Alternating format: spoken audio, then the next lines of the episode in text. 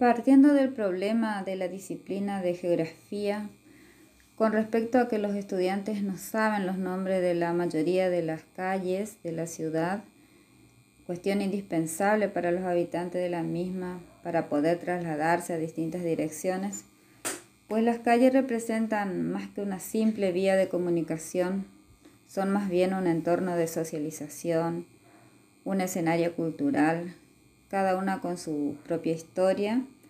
De allí radica la importancia de conocer el nombre de las calles, la numeración, etc. También porque se puede encontrar personas que no son oriundas del lugar y preguntan por determinadas direcciones y no se lo va a poder ayudar por desconocimiento.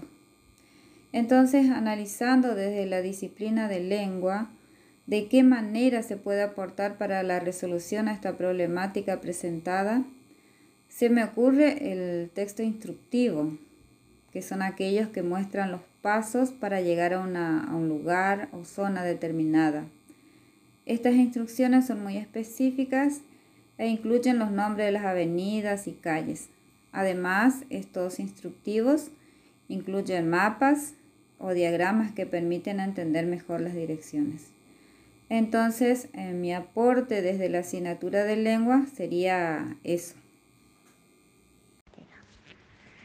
Considerando el punto de partida que hace referencia a Norma, trabajando en forma interdisciplinaria, desde geografía precisamente, sobre esta dificultad que tienen los alumnos de orientarse en el plano, en un mapa, se trabajaría temas como por ejemplo ubicación y orientación, puntos cardinales, instrumentos de orientación, sobre todo miraríamos, revisaríamos los antiguos, haciendo hincapié en los modernos, que por ahí son los que más manejan los alumnos. GPS, map, visitas o recorridos virtuales que este, sobre todo permiten conocer el nombre de las calles, los centros recreativos, localización de plazas, paseos, lugares históricos. Este, esto va a permitir convertir el aula en espacios dinámicos y atractivos para los alumnos.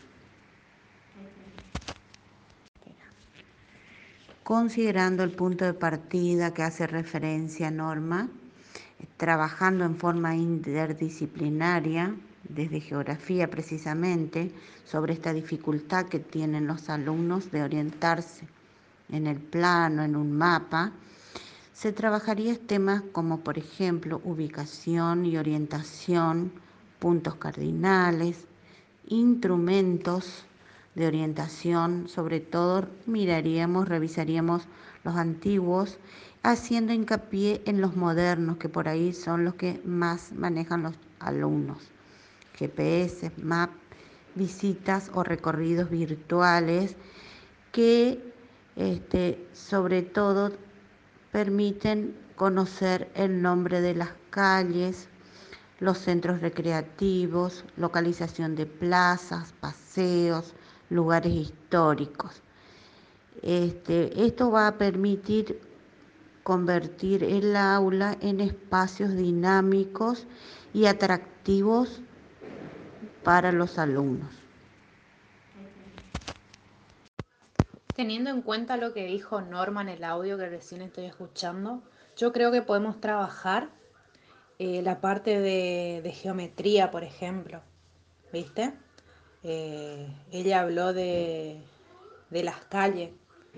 Entonces nosotros podríamos trabajar eh, las posiciones de las rectas, por ejemplo, paralela, perpendicular, inclusive podemos trabajar ángulos. Teniendo en cuenta lo que dijo Norma en el audio que recién estoy escuchando, yo creo que podemos trabajar eh, la parte de, geometría, por ejemplo. ¿Viste? Eh, ella habló de, las calles. Entonces nosotros podríamos trabajar eh, las posiciones de las rectas, por ejemplo, paralela, perpendicular. Inclusive podemos trabajar ángulos. Exactamente como dice la profe Silvia, es posible eh, abordar la, problemática desde analizando desde el área de matemática, desde la geometría. Además, los planos urbanos combinan los elementos básicos de la geometría, como puntos, rectas y planos, contenidos a desarrollar desde el área de matemática. Además, los planos urbanos combinan los elementos básicos de la geometría, como puntos, rectas y planos, contenidos a desarrollar desde el área de, matemática. Lo ideal es proponer actividades basadas en metodologías activas, la gamificación, el aprendizaje basado en problemas, el trabajo colaborativo, porque permiten desarrollar las competencias matemáticas, jugando y compartiendo. También se pueden utilizar recursos que aumenten su motivación, como Google Earth o Maps. Al trabajar con estos recursos, caminando por las calles del pueblo, se pueden observar las posiciones de los objetos, las líneas, los ángulos que crean esos recorridos.